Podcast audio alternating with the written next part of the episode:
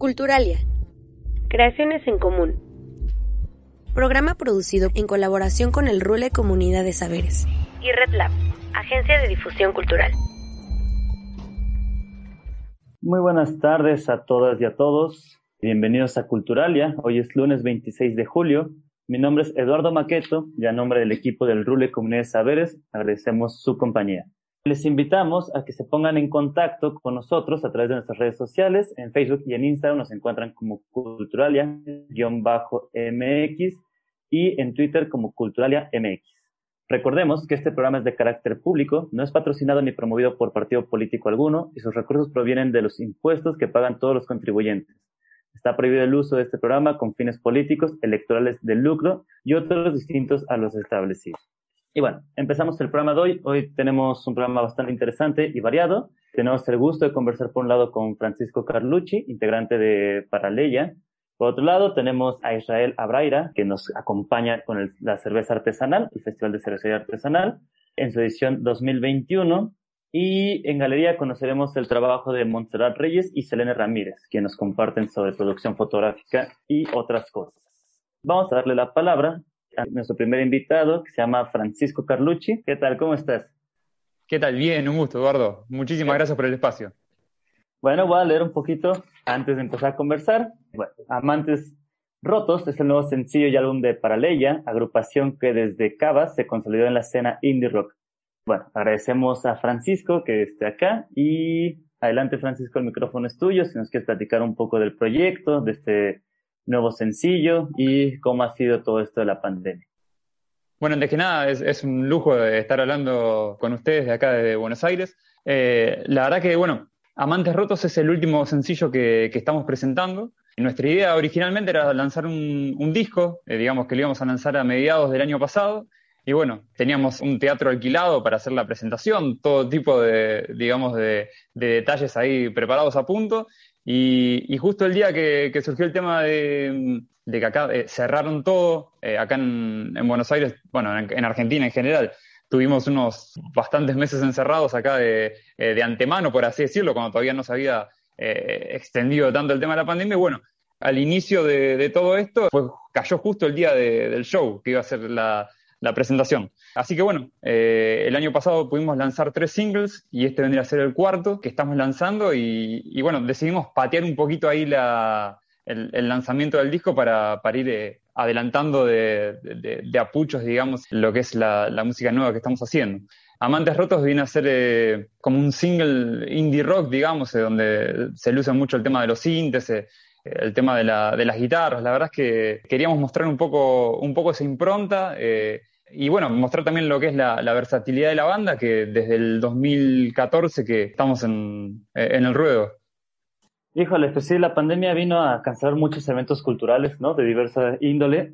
Es, interesante cuando uno conversa desde estos lugares post-pandémicos, saber cómo fueron las estrategias que cada uno o cada una de los sectores culturales fue adoptando precisamente para subvertir esto, ¿no? Entonces, no sé si nos quieres platicar de manera de, aconsejar a la audiencia, sobre todo a la audiencia que, también está dedicada a la música, ¿qué estrategias emplean ustedes para estos sencillos este año que, bueno, ya después de un año de pandemia uno logró como entender la dinámica de Internet, toda esta conectividad? Entonces, ¿cómo fue? ¿Cómo fue la diferencia del año pasado a este año a presentar este sencillo? Bueno, la verdad que la pandemia nos obligó un poco a, reinventarnos, o sea, también darnos cuenta que el tema de, los consumos de la música ya no son tanto como, como eran antes. Antes quizás lo que era nuestro objetivo principal era siempre llegar al disco, primero al disco en formato físico, después nos empezamos a dar cuenta que el disco en formato físico eh, ya prácticamente lo consume cada vez menos gente y que eh, la movida pasa por las plataformas digitales, ¿no? Y entonces con las plataformas digitales también empezó a pasar un poco eso, que vos lanzabas un disco y capaz que el disco lo podías estar, eh, eh, digamos, fogoneando durante un mes, dos meses, pero ya el tercer mes era como que prácticamente la gente se olvida y ya estaba ocupando su cabeza con el sencillo que lanzó otra banda o con lo que fuera. Y un poco el tema de la, de la pandemia lo que nos obligó fue a, digamos, a, generar mayor material, digamos, en, en Instagram, en YouTube, en Facebook. Eh, eran plataformas como que las teníamos prácticamente eh, no olvidadas, pero uno le daba importancia cuando se venía el show en vivo.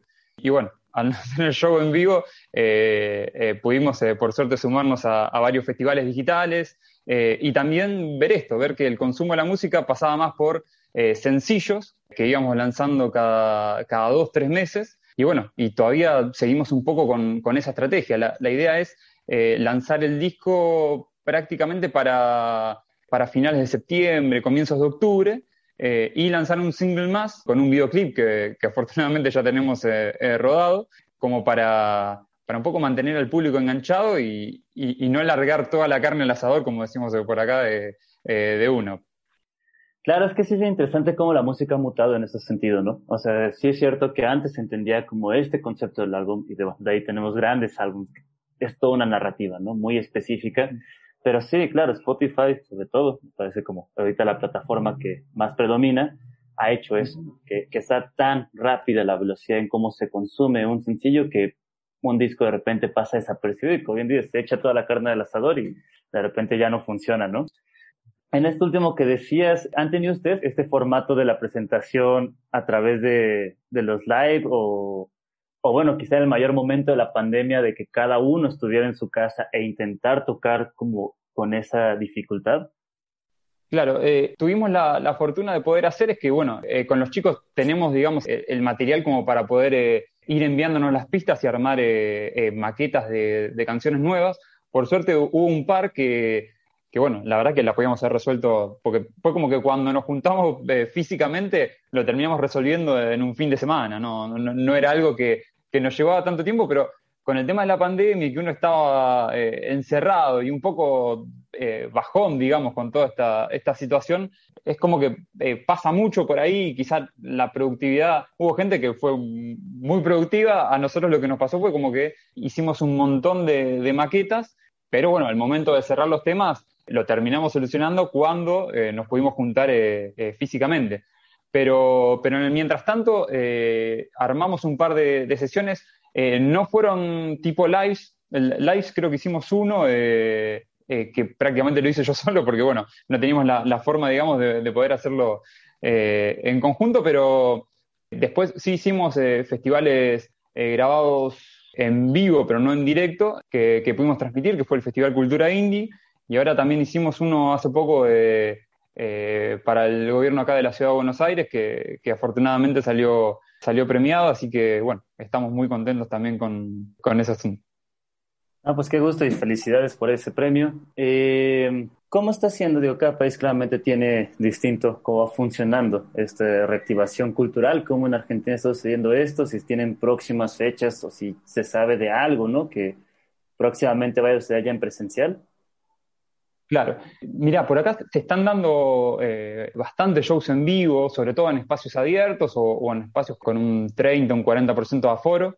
Ahora, por suerte, digamos, todo lo que es la parte de eh, la parte de la vacunación viene bastante bien. Por lo que vengo escuchando más o menos, hay, un poco de miedo, digamos, de que el, tema este de la variante Delta eh, empiece a circular con, con, mayor asiduidad y bueno, vuelvan a subir los casos, pero dentro de todo se viene dando que vienen bajando los casos y afortunadamente lo que son los teatros, los, shows, eh, vienen eh, creciendo, digamos, eh, con capacidad reducida, pero bueno, ya el hecho de encontrarte con el público ya es como realmente una, una, ventaja enorme y un momento que, que estamos esperando. nosotros por el momento no tenemos fechas confirmadas. Nos sucedió que nuestro baterista fue, tuvo una, una operación, un trasplante de riñón, y bueno, también esa situación, eh, eh, eh, recién la semana pasada nos pudimos juntar por primera vez después de un año y cuatro meses, digamos, ensayar los cinco. así que bueno, es como que lo vamos manejando a poco, pero la intención es estar los cinco en, plenitud. Yo creo que, Juan y que es el, baterista, ya falta muy poco para, para poder estar en los vivos, así que bueno, vamos a tratar seguramente de que sea en un espacio abierto, siempre con, con esos cuidados y tratando de, de, conseguir el momento ideal como para poder hacerlo. Pues esperemos que sea pronto, ¿no? Sí, siempre es un buen respiro el hecho de ya poder estar saliendo con mucho cuidado, claramente, pero sí es un respiro para todo el sector cultural que al menos con el 30% de aforo, como sea, pero ya estemos en contacto con los distintos públicos, ¿no? Pues para eh, terminar, ah. tus redes sociales o las redes sociales de Paraleya, entonces si nos las quisieras mencionar, nada más por no dejar, por favor. Sí, en Instagram nos encuentran como Paraleia, como el nombre de la banda. En Facebook estamos Paraleia OK.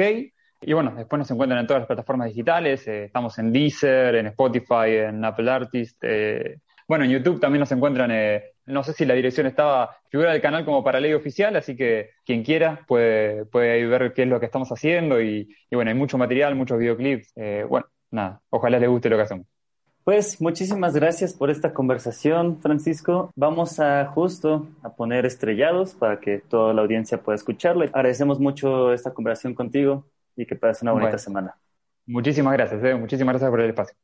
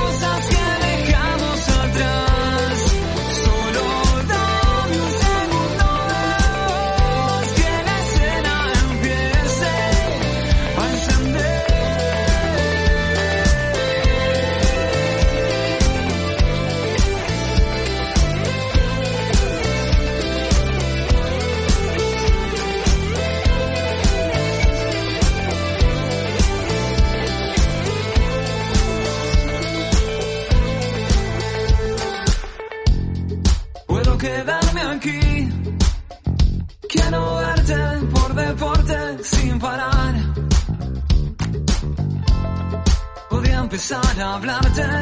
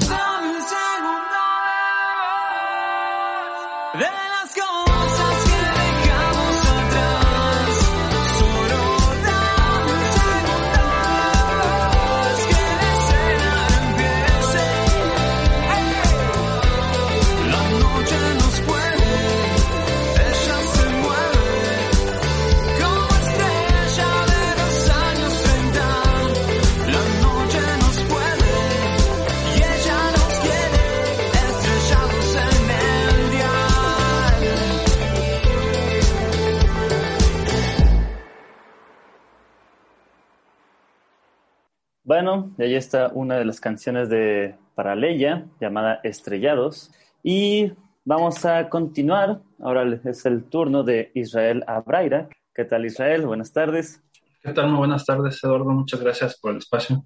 Adelante. Eh, voy a dar también una pequeña semblanza de, de este festival. Y bueno, son 10 años desde que un grupo de amantes de la cerveza artesanal se articuló en el Festival Gastrocervecero de Michoacán por el amor a la artesanía líquida.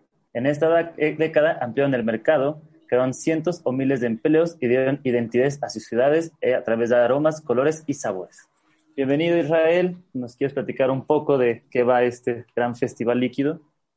Pues muchas gracias nuevamente por el espacio y sí, digo, son en 2021, estamos celebrando 10 años de, de este festival, digo, no como quisiéramos por las circunstancias de la pandemia, porque creo que a diferencia de otras actividades o expresiones, creo que el, un festival eh, donde tú quieres como cervecero estar interactuando con tus consumidores o clientes, eh, ver a las familias, porque digo, aunque sí hay eh, cerveza artesanal como tal, nosotros manejamos como un eje principal lo que es la cerveza artesanal y alrededor de esta diferentes actividades como son la música, la gastronomía, tanto eh, michoacana como internacional, productos locales, este, una ludoteca también para los más pequeños de la casa, puedan tener también ahí actividades propias y además, digo, ya enfocado en lo que es la cerveza artesanal, tenemos lo que es un congreso de cerveza, donde traemos algunos productores de otras partes de la República, inclusive de otros países,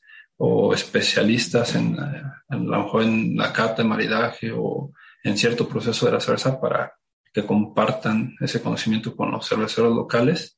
Y bueno, eh, este año 2021, con lo único que vamos a poder celebrar es con una competencia de cerveza que la llamamos abierto Michoacano de Cerveza, es su sexta edición. Hace un par de años ya la abrimos a, de manera nacional, entonces estamos recibiendo cervezas o muestras, registros de prácticamente de Ensenada, Chihuahua, Chiapas, Ciudad de México, Guadalajara, Querétaro, este, por mencionar algunas ciudades o de algunos cerveceros, tanto caseros como ya cerveceros profesionales. Y, y, bueno, este año nos tocará celebrar con haciendo o realizando solamente lo que es la pura competencia y esperamos eh, que el siguiente año ya nos pueda dar oportunidad la pandemia este poder celebrar ya un evento en vivo y, y de manera ah, abierta. Es entrada libre estos 10 años. Ya no solamente lo hacemos en la ciudad capital, que es la ciudad Morelia, de aquí del, del estado, sino ya tenemos otras dos sedes entonces estamos haciendo el evento durante los meses de abril y marzo, marzo y abril, y donde no se tiene ningún costo la entrada.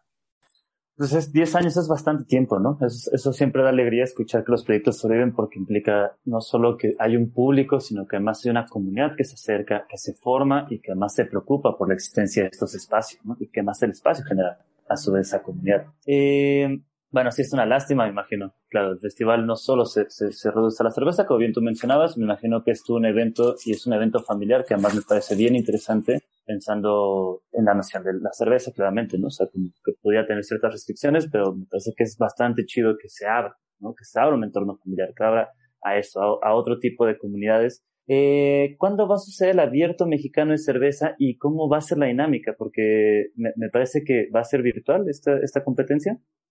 No, bueno, el, la competencia va a ser del 29 al 31 de julio, ya está de jueves a viernes de esta semana. Se estuvieron recibiendo los registros hasta el 16 de julio y las muestras todas fueron recibidas este viernes que pasó, 23 de julio. Eh, en este, digamos, como es un evento de carácter más de evaluación, de revisión de las cervezas como tal, realmente esa puerta cerrada. Se invitaron a seis jueces que están certificados ya sea bajo la BJCP o otros programas como es el Cicerón o AMEC, que son programas enfocados a, a la cuestión sensorial de la cerveza y este, van a estar revisando durante estos eh, jueves y viernes, estos dos días, las diferentes muestras que, que tuvimos, tanto de cerveceros caseros como de profesionales, ya cervecerías que ya venden también eh, en el mercado su cerveza digamos, eso es lo bueno de este abierto, que es una competencia única en, México, porque normalmente las competencias son a veces solamente para cerveceros caseros o para cerveceros profesionales que solamente comercializan su cerveza. Eh, va a ser en la sede de, eh, en la ciudad de Europa. Eh, vamos a estar haciendo transmisiones en vivo. La premiación va a ser el sábado a las 12 del día y los invitamos a que nos puedan acompañar a través de la fanpage, que es Abierto Michoacano de Cerveza Artesanal para que vean la premiación y ahí ser en vivo también. Un, se hace una evaluación. Este, vamos a premiar la cerveza mejor del certamen, que le llamamos la Best of Show, este, que son con las cervezas que ganaron o van a ganar oro en cada categoría. Y entre esas se hace un, una mini evaluación para sacar la mejor cerveza del certamen o de la competencia. Ok, entonces sería por la fanpage del Abierto Mexicano de Cerveza, para que pueda este evento que normalmente es presencial, que sí se pueda dar esta continuidad al menos virtual. Eh, bueno, ya nos dijiste en realidad un poco, tenía esta pregunta eh, sobre si todas las cervezas que presentan circulan por distintos estados, pero me parece que más bien es eso, ¿no? De hecho, creo que es el gran acierto de este festival, que es plural en ese sentido. Pero, este, ¿qué tipo de cervezas o estas cervezas también se van haciendo como una especie de de gestión para que puedan llegar a otros estados? ¿Ustedes van ayudando a eso, a, mandar?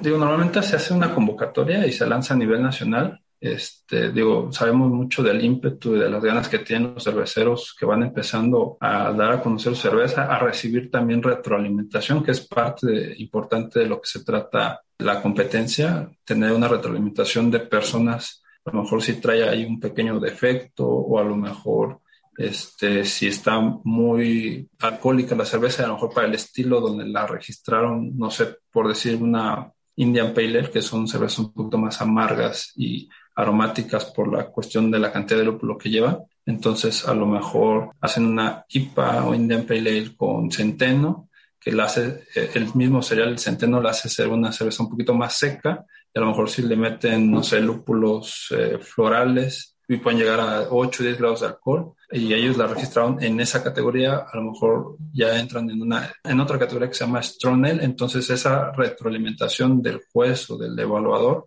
que se le da al cervecero casero o al profesional para que también tengan como herramientas para seguir mejorando sus estilos o hacer nuevas recetas, este digo, también eso es parte importante de lo que es la competencia de cerveza. Vale, qué interesante. Me parece bien, bien, bien interesante que sea esta retroalimentación, ¿no? Porque, bueno, retomo un poco la idea que sea al inicio. Es bien interesante cuando un festival logra ser esta comunidad, ¿no? Y esta comunidad precisamente está por cómo, cómo se cuida y cómo se va aprendiendo en ese tipo de festivales.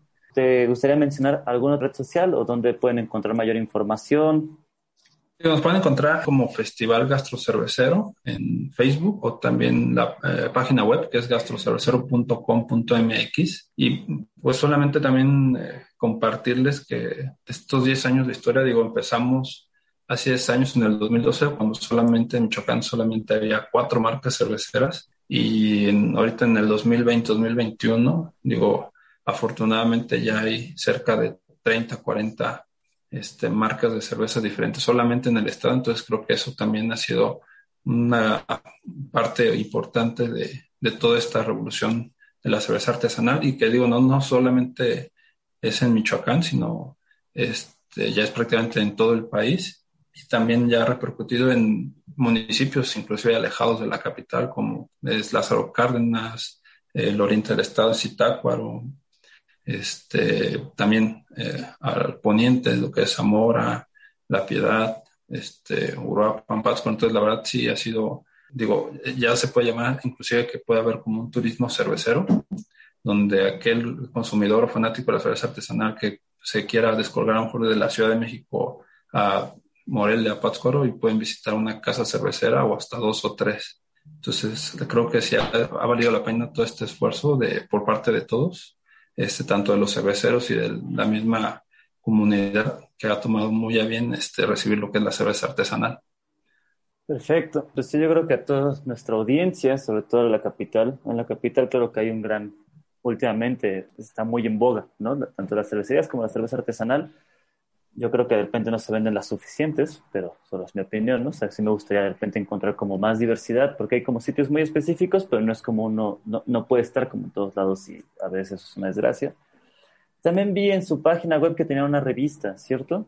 Sí, bueno, normalmente hacemos una revista digital bajo el marco del, de los festivales, donde hacemos, normalmente hablamos sobre historia de la cerveza, a veces hablamos un poquito sobre alguna historia de un estilo en particular, eh, mandamos o hacemos una receta de cerveza de 20 litros para los cerveceros caseros. También hacemos un directorio de todos los expositores, tanto de cerveza, de gastronomía y de productos locales que están en el evento año con año. Y bueno, creo que trae muchos datos interesantes. Que bueno, el hablar sobre la cerveza, la verdad, de repente sí, mm, digo, podemos hablar de un estilo en particular, no sé, la Indian Pale Ale o cómo nació la Porter o la Stout y te va llevando ahí sobre historias que te emocionan y digo, todo esto compartirlo con mismos clientes a través ya sea de la revista o, o directamente en festivales, que es lo que nos gusta más y que esperamos con ansias, eh, esperemos el siguiente año ya poder compartir esto directamente con ellos. Perfecto, pues esperemos que el próximo año todo esté mejor para que desde acá podamos ir a visitar este gran festival. Eh, pues agradecemos mucho esta conversación, Israel, y que pases una bonita tarde. Igualmente, muchas gracias a ustedes. Hasta luego. Hasta luego. Y bueno, vamos a continuar este programa con Montserrat Reyes, quien es fotógrafa documental y además de ser artista visual, se asume como testigo invisible, biógrafa e intérprete de la realidad. Bienvenida a Cultural, Montserrat. ¡Wow! No sabía que así me tenían catalogada. eh, mucho gusto. Yo soy Montserrat Reyes, tengo 22 años, soy fotógrafa documental independiente y bueno, qué gusto que abran este espacio para eh, justamente compartir nuestro arte y compartir un poco de lo que hacemos como creadores y demás. Pues es un gusto nosotros tenerte acá. Entonces nos gustaría pues empezar preguntándote cómo fue que llegamos a ser o que llegaste claramente a ser fotógrafo documental, si tienes alguna formación en ello, si ha sido como una cosa más precisamente de ser testigo de la vida, ¿no? Claro, la fotografía documental, sobre todo de calle, va ligada a la experiencia que uno vive día a día en la calle. Bueno, empecemos que no tengo ninguna escuela como tal. Siempre he dicho que mi mejor escuela o mi escuela siempre fue la calle justamente eh, empiezo cuando tengo 17 años, conocí la fotografía. Siempre me llamó la atención en la calle, en cuestión de eh, estructuras, la gente. Me gustaba mucho imaginar que la gente, a través de sus, de, su rostro o de las escenas que veía en la calle, había una historia detrás. Entonces siempre me, me, llamaba la atención como iba con el celular y capturaba, no sé, una escena, ¿no? De una persona pasando. Desde esas cosas que son simples, pero que para mí era documentar la calle, era esa belleza que yo encontraba en ella. Y poco a poco, cuando me compro una cámara, voy igual, así caminando por la calle y me empiezo a detener y a ver a las personas. Pero ya no me detengo solamente a capturarlas de lejos, sino me adentro a ellas. Quiero conocer su historia, quiero conocer lo que tienen por contar y me acerco a ellas eh, preguntando, porque hay algo, ¿no? Del personaje que me llama la atención y yo quiero conocer. Entonces me empiezo a acercar a las personas y ahí es cuando conozco la fotografía documental. Eh, siempre he sido una niña como muy callejera, bueno, no, pero me gusta mucho como ir así, no sé, irme a la calle y ver qué me, qué tiene para contarme. Yo siempre digo que la calle me grita, la calle me, me dice, oye, aquí veme, ¿no? Y yo con mi cámara la escucho y eso es lo que hago cuando hago un clic. Entonces, poco a poco, bueno, a través de los años, ya llevo cuatro años en la fotografía, eh, me empezaron a llamar los temas sociales, eh, también de género y también de derechos humanos. En este caso, empecé, eh, mi, mi, fotografía se, se empieza a tener un auge y yo un crecimiento personal como fotógrafa cuando empiezo a documentar marchas eh, o movimientos sociales. Creo que eso es, eh, ese es el parte aguas y lo que me hace a mí crecer muchísimo como, como persona, como fotógrafa y me adentra mucho a la fotografía documental. Entonces, por ahí es cuando empiezo ya de repente empiezan a llamar otros temas, como lo, son otros temas culturales, en este caso los cultos, también me adentré un poquito a, a conocer las religiones y demás, y ahí ya empecé con más temas y más temas y más temas, pero siempre enfocados en lo social. Y bueno, eh, yo creo que la fotografía son un reflejo de nosotros, lo que nosotros somos como personas, como seres humanos, siempre se ve reflejado en lo que hacemos. Eh, también, ¿no? Parte de, mis convicciones y de mis principios y también de mi propia lucha, eh, también se ve reflejado eh, en mi fotografía de diversas formas, no solamente con, con las fotografías como de, en, en acción, ¿no? En el accionamiento, sino también con otros proyectos como acabo de hacer un proyecto, de iniciar un proyecto que se llama Mujeres en Resistencia, que es a través de fotografías y de la narrativa documental y visual. Mi propósito es conocer las diferentes historias de mujeres comerciantes después de la pandemia y todo lo que tuvieron que pasar y la resiliencia que muestran al seguir, ¿no? Al seguir de pie. Eh, Mujeres en Resistencia es un proyecto que comencé en Mercado de Jamaica y seguido me fui a la central de Abastos a seguir documentando. Entonces, por ahí va mi onda. Eh, el fotoperiodismo ha cambiado con los años, ¿no? O sea, antes se cargaban las cuatro cámaras, ahora se carga con un celular. ¿no? Entonces, justo una de mis preguntas iba a ser cómo es el equipo que tú utilizas o si vas adaptando el equipo de acuerdo a, a lo que te enfrentas, ¿no? Eh, en cuestión de equipo, eh, no uso un gran equipo. Realmente lo que yo uso para hacer todas las fotografías que viste, usé una Canon T6 Rebel, un equipo básico con un lente 1855 y un 50 milímetros. Es todo lo que uso. Porque eh, no me gusta usar telefotos porque siento que no estoy como en tal en el momento. Me gusta estar, me gusta acercarme ahí, ¿no? A la acción. Me gusta acercarme a las personas. Por lo tanto, no necesito un lente zoom. Lo tengo, pero casi no lo uso. Y yo solo uso esta cámara, una T6 y eh, mi celular. Es todo lo que uso. Yo digo que la, la cámara no, y el equipo no es el fotógrafo, también parte de la fotografía documental no solamente es así aventarte, ¿no? A, a, documentar cualquier cosa, sino vas a llevar a cabo un documento, es una investigación y detrás de ese proyecto hay muchas cosas como lo, lo cosas que tienes que saber de ética, de movilidad y de autocuidado. Entonces, la seguridad y el autocuidado, ahí es donde va, no me, no me entro así a Tepito nada más, ¿no? Sino primero hay un scouting del lugar al que vas a ir a documentar y primero ya tienes que, tienes que saber que es un lugar seguro, que puedes sacar tu cámara, no puedes ir así nada más porque quieres ir, ¿no? Al igual que la central de abastos, y también no vas así porque dices, ah, sí, quiero ir con tu equipo, ¿no? Hay ciertas cosas que debes, como responsable, tienes que ir primero a ver el lugar, a ver si puedes documentar o cómo puedes documentar. Entonces, eh, tanto por la seguridad, ¿no? Tu propia seguridad y la de tu equipo, porque ya no solamente eres tú, sino también es tu equipo, ¿no? Eh, y bueno, como te digo, a mí me gusta mucho acercarme a las personas, entonces casi no uso un lente que sea de Zoom.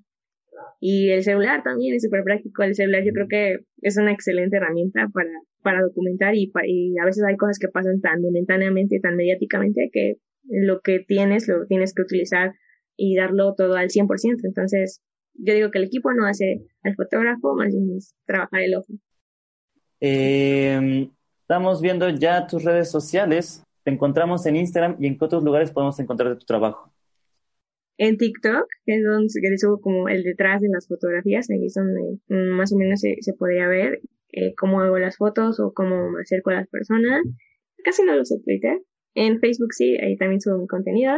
Y ya, pero el, realmente el que uso más es la Academy. Igual ahí también estoy subiendo cositas en Facebook, pero el que uso así todos los días es eh, mi Instagram. Perfecto, pues entonces tendremos que seguirte por ahí. Pues agradecemos mucho esta conversación. Fue un gusto tenerte por acá y que tengas muy bonita semana. Gracias a ustedes, cuídense. Hasta luego. Bye. Y bueno, eh, vamos a continuar con la última invitada. Ella es Selene Ramírez, que, quien fue parte de la galería un proyecto de El Rule Comunidad de Saberes que tiene para recibir y sobre todo con esta noción de hospedar, ¿no? Como en esta idea hogareña, a mujeres creadoras eh, a lo largo de este programa. Entonces, bueno, Selene es una artista interesada en la experiencia humana en torno a conceptos como la feminidad, magia, sexualidad, feminismos y ciclos de vida, por mencionar algunos a través de la fotografía genera imágenes y espacios a modo de dioramas que nos llevan a detonar sensaciones. Selene, bienvenida a Culturalia. Hola, gracias. Pues platícanos un poco. Eh, me causa mucha curiosidad que hayas elegido este formato del diorama. Siempre me gusta la idea del teatro porque el teatro creo que va haciendo eso, ¿no? O sea, bueno, el diorama además funciona mucho en ese sentido. Pero ¿por qué diorama? ¿Por qué, por qué agarré esa técnica? Digo? Al menos en lo personal, para mí los objetos han sido como algo bien interesante. Me parece que es algo que crea la humanidad, ¿no? Y que, a través de ella como que manipula su realidad, ¿no? De los objetos. Entonces se me hacen como pues muy significantes, pues, o sea, cada, cada objeto se me hace muy significante, ¿no? Y nos ayuda como a palpar de cierto modo más fácil las, las sensaciones, igual que los símbolos, ¿no? Entonces, antes de decidir hacer todo esto, yo ya tenía como esta, digamos, esta disposición a tener un montón de objetos en, casa, ¿no? De ir como juntándolos y, esta como curiosidad de justo de ocuparlos para algo, ¿no? Entonces, eh, esas son las razones para mí para ocupar objetos. Y bueno, pues el diorama ocupa objetos. Claro, justo, justo pensé en esto, ¿no? Se ocupa objetos y con otra palabra que hoy te veía en tu Instagram, que es la noción del ritual. ¿Cómo entendemos el ritual justo en esta aplicación? Eh, um, o sea, yo tengo como poco tiempo eh, trabajando en esto, tengo 42 años, entonces digamos que no fue mi primera opción de juventud, ¿no? Y son cosas que ya vienen para mí desde antes, entonces yo me involucro con paganismo, con, con religiones precristianas, ¿no? Como una experiencia personal, ¿no? Elijo esto y em, al final encuentro que para mí hace un clic esta cuestión del objeto y de la ritualidad, porque al fin y al cabo el objeto es esto que manipula el hombre y con lo que se conecta con, su divinidad, ¿no? Pero él, o sea, la, la humanidad crea, pues. Entonces, se me hace súper poderoso, ¿no? Como para conectar con la divinidad, creas tú también, ¿no? Un objeto. Y entonces también por ese lado se me hace súper poderoso el objeto, en ese sentido. y también todo lo que nos remite personalmente. Claro, los objetos siempre están cargados de historias. O sea, siempre uno le imprime eso y a su vez el objeto logra imprimir ya sea en otros, en otras o regresar. ¿no? Es bien interesante esa, esa relación bilateral que, que se tiene con, ¿no? Eh, Selene, ¿vas a tener próximamente alguna exposición, algo donde vayas a presentar tu trabajo? Eh, pues no, ahorita, justo acaban de terminar las, las exposiciones en las que estuve. Este, ahorita no, ahorita más bien voy a trabajar otra vez en, en proyecto. Este, pero son proyectos súper vivos los dos, ¿no? Este, uno es eh, Recover, que está siempre activo, y el otro es el Festival Paystop, que en el que estuve apenas, que también es un festival que se hace cada año, que es de collage. Perfecto. Pues no sé si quieras agregar tus redes sociales para que la audiencia pueda escucharlas y a partir de ello seguir tu trabajo. Eh, pues solamente es eh, Artificio Postal, que es como mi, mi red que está como más enfocada a collage, y Selena Ramírez G, que es, eh, las dos son Instagrams, que son este, donde tengo más los dioramas y piezas como mucho más cuidadas. Perfecto, bueno, pues agradecemos mucho, agradecemos mucho también esta entrevista contigo, conocer tu trabajo desde la Galería del Rule y también poder escuchar, siempre es importante para nosotros, nosotras, el, el hecho de albergar a un artista y poder después escuchar su voz, verle, ¿no? Para ustedes saber quién es la creadora que está detrás de todo esto, porque complementa bastante, ¿no? Lo que se va publicando. Agradecemos mucho, que pases bonita tarde. Gracias igualmente. Y bueno, hemos llegado al final de este programa. A nombre de todo el equipo del Rule Comunidad de Saberes, encabezado por Gabriela Anguiano, Adriana Macías en la coordinación de entrevistas, Eduardo Maqueto, quien coordinó la galería de El Rule, al equipo de producción sonora, Priscila Monreal. En las redes sociales tenemos a Brenda Salinas y a Al Hernández. Y siempre, o por lo regular, siempre está Luis Gavino Alzati, quien presenta este programa y hoy no nos puede acompañar, pero claro que lo mencionamos. Gracias y hasta la próxima. El Rule, Comunidad de Saberes. Espacio de divulgación y formación continua. Dedicada a la cultura comunitaria. Redes sociales. Facebook e Instagram El Rule Comunidad. Twitter, arroba El Rule Oficial.